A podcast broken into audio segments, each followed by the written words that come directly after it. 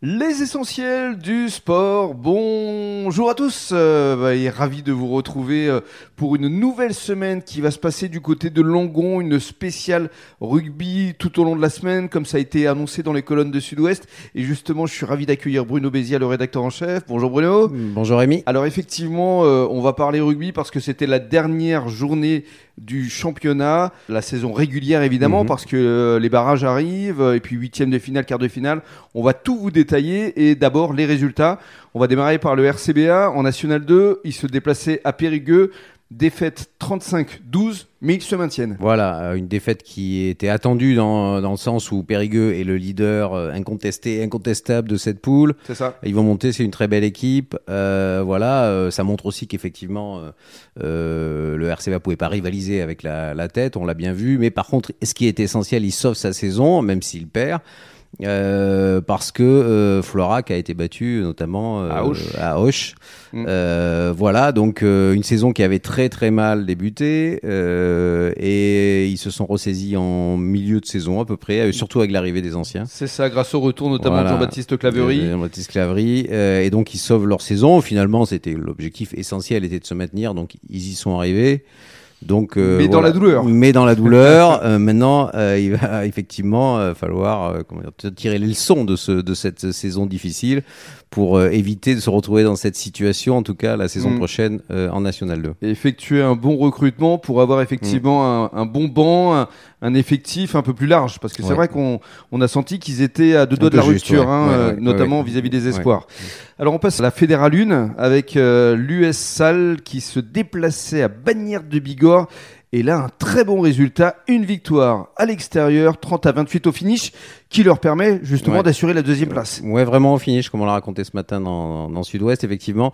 Euh, 30 à 28, euh, mais euh, c'est une victoire importante euh, dans le sens où ça les amène à la deuxième place. Alors, ils étaient sûrs de faire au moins les barrages, mais là, ils vont s'en passer.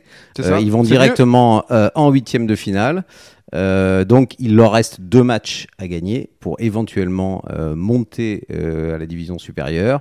Voilà, donc c'est les huitièmes et les quarts. hein. Il faut gagner en quart pour monter. C'est ça. Alors ça va pas être facile. Les huitièmes, ça paraît faisable. L'écart, ça sera beaucoup plus compliqué, mais c'est pas infaisable. Ça, fait une magnifique saison, et c'est aussi le cas de Langon. De Langon, effectivement. Langon, euh, qui eux terminent carrément premier. hein. Oui. Encore une victoire euh, facile contre Nafarroa. Ils terminent premier. Euh, ils se retrouvent exactement dans la même situation. Ils vont directement en huitième de finale. Huitième de finale à leur portée de toute évidence. Et après, eh ben, ça se jouera en quart Mm. et voire plus pour un éventuel titre de champion de France. Sait-on jamais? Sait-on jamais absolument parce que justement toute cette semaine on va poser console et micro à Langon. Alors effectivement pour ce qui est des huitièmes de finale ça va se passer les 7 et 14 mai. Le match aller à l'extérieur et un retour à domicile ce qui est quand même plus agréable. Effectivement il risque de tomber soit face à Saint-Denis soit face Ouais. à Nantes. Une équipe sur le papier qui serait moins forte que de toute façon, puisqu'elle a passé les barrages Exactement. sur le papier. Et donc après, euh, tout est possible. On aura l'occasion d'en reparler avec euh, Julien et Stéphane Grafoulière, le fils et le père. Euh, Stéphane, lui, fait partie du comité directeur. Et puis Julien, lui, est à l'honneur. Donc ils vont nous commenter le match qui a été visiblement assez rugueux. hein. Je l'ai lu aussi Mm. dans les colonnes de Sud-Ouest. C'était assez même violent hein. par moment. Ouais. Il y a eu quatre cartons rouges, ce qui est assez grave. On, on détaillera tout ça dans, dans quelques minutes avec euh, Julien et Stéphane. Un petit mot de l'UAGM qui accueillait Voilà. Nantes et Ils malheureusement... se trouvent dans la même poule que Langon Mm. et Salle, euh, qui n'ont pas fait du tout le même parcours. Euh, Ils sont bons derniers depuis longtemps. On savait que c'était cuit pour euh, Jean Mestras, qu'ils allaient descendre au niveau, au niveau régional.